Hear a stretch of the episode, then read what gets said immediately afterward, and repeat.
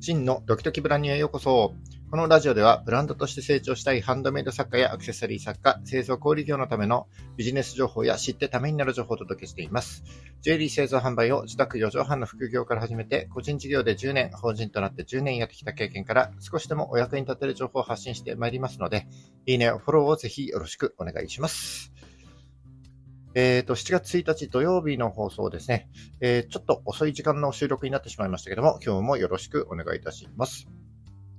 えー、7月最初の週末ということもあって、今日、明日とね、のんびりされる方も多いと思いますけども、まあ、昨日で6月が終わったということで、えー、今年もね、半分が終わったということになりますね。えー、今年に入って何か目標を立てて計画して実行されてきた方は、えー、その実行した結果をですね、振り返るタイミングでもあるかなというふうに思っております。実行した結果を振り返って改善していく管理サイクルとして PDCA がありますけども、えー、この PDCA サイクルについてはね、えー、どのサイトを見ても結構難しく書いてあるので、なんとなく頭では分かっているけども、実際にどう進めていけばいいか分からないっていう方も多いかと思います。えー、そこで今日はですね、この PDCA サイクルについて簡単に分かりやすく解説するとともにですね、この PDCA サイクルを爆速で回していける方法をですね、ご紹介していきたいなというふうに思っております。えー、ぜひ最後までお聞きください。それではよろしくお願いします。はい。えっ、ー、と、今日は PDCA サイクルについて、えー、改めて解説していきたいなというふうに思っております。えー、まずですね、その PDCA について解説した後に、えー、爆速で PDCA サイクルを回していく、実行する方法について、えー、お話していきたいと思います。えー、早速ですね、PDCA について改めて簡単に解説してみたいと思っております。えー、PDCA はですね、プラン、do、チェック、アクション、この4つの頭文字を取ったもので、えー、計画実行のための管理サイクルになります。管理サイクルですね。えー、今日はものすごい簡単な例えとしてカレーを作ることを例にとって解説したいと思います。えー、PDCA のまずはプランですね。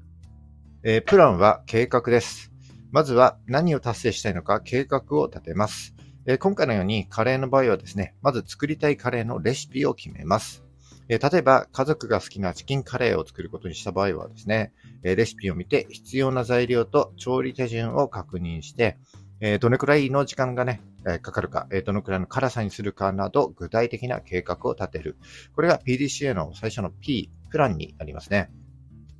次が do、実行です。え実行段階では計画通りに実行します。え今回の例では材料を準備してレシピ通りに調理を進めることになりますね。えチキンと野菜を炒めて、えルーを加えて野菜と一緒に煮込むなど、一つ一つの手順を計画通りに実行していく。これが、え PDCA の D、え Do になります。え次がチェック、確認です。えチェックでは、え実行した結果を確認します。計画に対してどの程度達成できたのか、計画通りに行動できたのかを振り返るのがこのチェックのフェーズになりますね。また、えー、作ってる最中、問題があった場合は、その原因を考えます。えー、今回の場合、カレーが完成したらですね、その結果を確認することになりますね。で味を見てですね、食べてみて、予想通りの味になったか、辛さは適切か、え家族の反応はどうかなどを確認します、えー、上手にできたらいいんですけども、料理してる間に何か問題があった場合、例えばですね、材料が足りなかったとか、えー、調理時間が長すぎたとか、焦がしちゃったなんて場合はね、その原因を考えるのが、この PDCA の C、チェックのフェーズになります。最後がアクション、改善です。えアクションでは、確認した結果をもとに改善を検討していきます。え問題があった場合はですね、その解決策を考えて、次の計画にどう反映させるのかを考える。えまたですね、計画通り実行できた場合でも、さらに高い目標を設定するなどして、え、次の PDCA のサイクルにこう移っていくのが、このアクションの、え、フェーズになります。え、例えばですね、カレーが辛すぎた場合は、次回はカレーのルーを変えてみるとか、スパイスの量を減らすなんてのも考えられるでしょうし、えー、作るのに計画した時、計画したよりも時間がかかっちゃった場合、えー、次回はですね、材料の切り方を工夫するとか、え別の調理器具を使うなどの改善策を考えることになると思います。えこれが PDCA の最後のえフェーズ A、アクションになります。で以上、ここまではですね、PDCA について簡単に解説しました。えー、PDCA の最後のフェーズ、アクションから次の PDCA のプランに反映させることで、全体の目標に対してですね、えー、こう、螺旋階段を描くように行動を管理していけるというのが、この PDCA サイクルの大きな特徴になります。えー、今回はですね、この PDCA ではカレーだけを取り上げましたけども、例えば全体の目標として料理が上手くなりたいなんていう風な目標があった場合にはですね、えー、カレーだけじゃなくて、肉じゃがとかビーフシチューを作るなどの課題をですね、計画に盛り込んで、その一つ一つを実行改善していく時に役立つのがこの PDCA サイクルということになりますよね。カレーがうまくいったら次は肉じゃが。肉じゃががうまくいったら次はビーフシチューというように最終的な目標、料理が上手くなりたいという目標に向けて、螺旋階段をこう駆け上るようにレベルアップしていく、そんなイメージがこの PDCA サイクルになりますね。はい。じゃあ次にですね、この PDCA サイクルをどうやったら爆速でものすごい速いスピードで回していけるかということをご紹介していきたいと思います。えー、何か目標に対してえー、PDCA サイクルで行動を管理しようと思ったら、まあ、大体1ヶ月単位だったり、えー、まあ1週間単位という区切りで、えー、実行していくと思いますけども、えー、この PDCA サイクルを1日単位で回していこうというのが、爆速 PDCA サイクルになります。例えば、新しくブランドを作って3ヶ月後にネットショップをオープンしたいなんていう目標があったとした場合には、えー、コンセプト設計をして、商品開発を行って、SNS も運用しつつ、ネットショップの開設の準備を行う、なんていうのが計画として挙げられるかなというふうに思います。で、まずはですね、この計画を、えー、それぞれなるべく細かく細分化して、やるべきことリストのような形に落とし込みます。そして、えー、このやるべきことリストを PDCA サイクルにで回していくわけですけども、えー、通常ですね、えー、この PDCA サイクルとして実行する場合は、えー、例えばこう A4 サイズくらいの紙にね、えー、横に4つの線を書いて、4つのマスを作って、えー、上からこう、プラン、ドゥ、チェック、アクションのように実行していくんじゃないかなというふうに思います。これをですね、このまま半時計回りに回転して横向きにします。そして、この A4 サイズの紙1枚が1日単位というふうにしてもらって、そして左からですね、プラン、ドゥ、チェック、アクションというふうに、えー、実行していきます。えー、さらにですね、一番左に、えー、時間を書いておくとですね、これが、え行動予定表になるんですね。えつまりこれが1日単位の PDCA サイクル予定表、行動予定表ということになります。え具体的には、まず一番左のプランのマスに、え上からですね、時間ごとにですね、やるべきことを予定として書き込んでいきます。え例えば、9時から、11時まではコンセプト設計としてブランドの理念を10個考えるとか、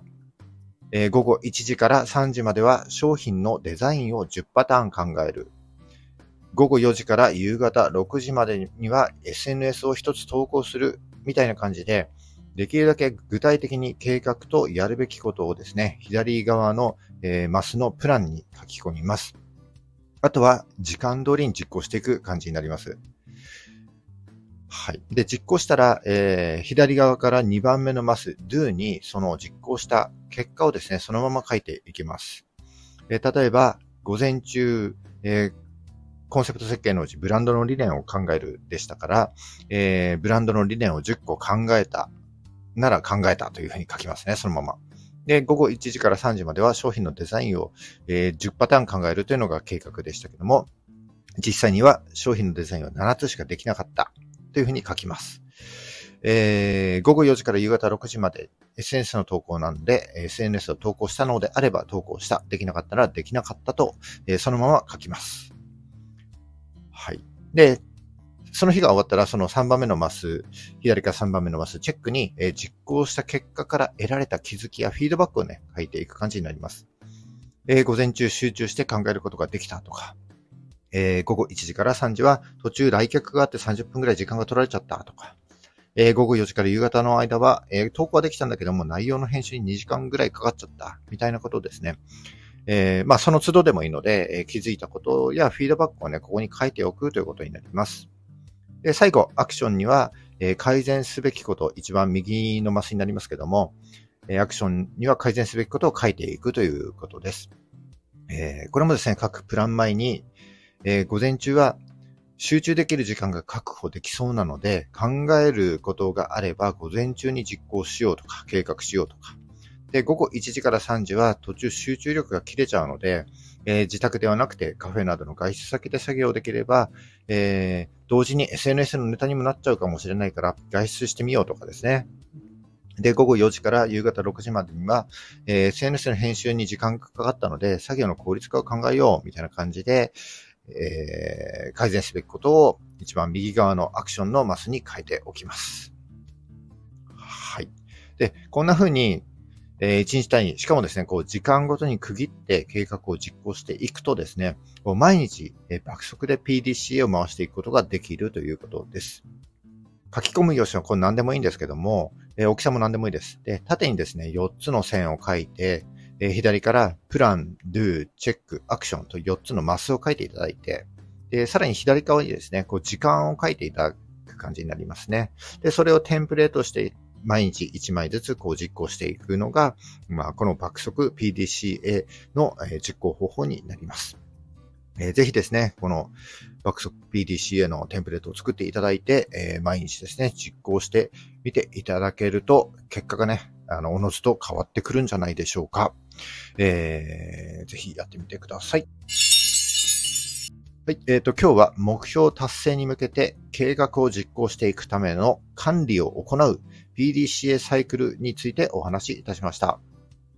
えー、PDCA の P はプラン、計画です。で Do は実行、C はチェック、えー、で確認ですね。で、A はアクションで改善になります。で、この4つの PDCA の中で一番重要なのは、えー、2つ目の Do ですね。えー、実行になります。えっ、ー、と、計画を立ててもなかなかね、実行に移せない、行動に移せない人っていうのは多いと思うんですけども、えー、行動をなくしては結果が得ることはできませんよね。そして、結果がどうあれ、行動することが一番大事じゃないかなというふうに思います。